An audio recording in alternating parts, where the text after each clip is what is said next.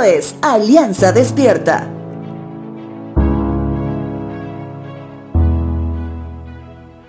¿Qué es lo que usualmente el mundo recomienda para que empieces a salir de esa etapa de dificultad? De esa etapa de tristeza profunda que mucha gente pasa? Bueno, el primer consejo del mundo es que disfrutes de la vida y que no dejes que los problemas te superen. Sin embargo, esa pequeña frase que dice de que disfrutes del mundo, disfrutes de la vida, es demasiado grande y a su vez demasiado ambigua, ya que algunos lo interpretan como viajar por un año sin destino otros lo interpretan como iniciar una nueva relación amorosa sin importar absolutamente nada.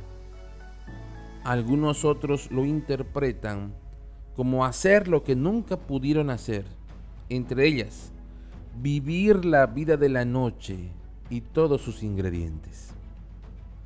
Muchas veces hemos hablado que la tristeza puede afectarnos a todos, inclusive a los creyentes.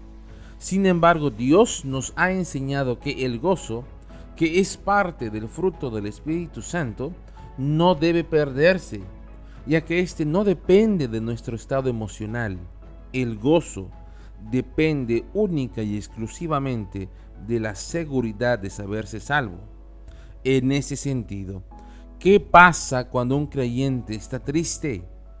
Bueno, en los Salmos capítulo 42 se registra una historia que menciona lo que siente alguien que se ha alejado de Dios, que la tristeza invadió su corazón y que aún el gozo está empezando a ser afectado.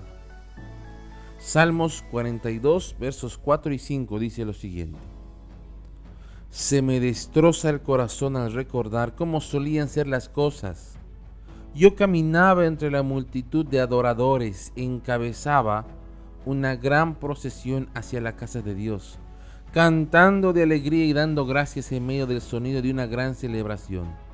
¿Por qué estoy desanimado? ¿Por qué está tan triste mi corazón?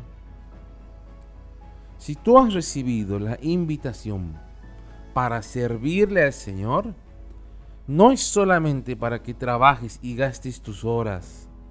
Es una invitación para que conozcas que la mejor forma de vivir tu vida es la de servirle desprendidamente a Dios en medio de su iglesia.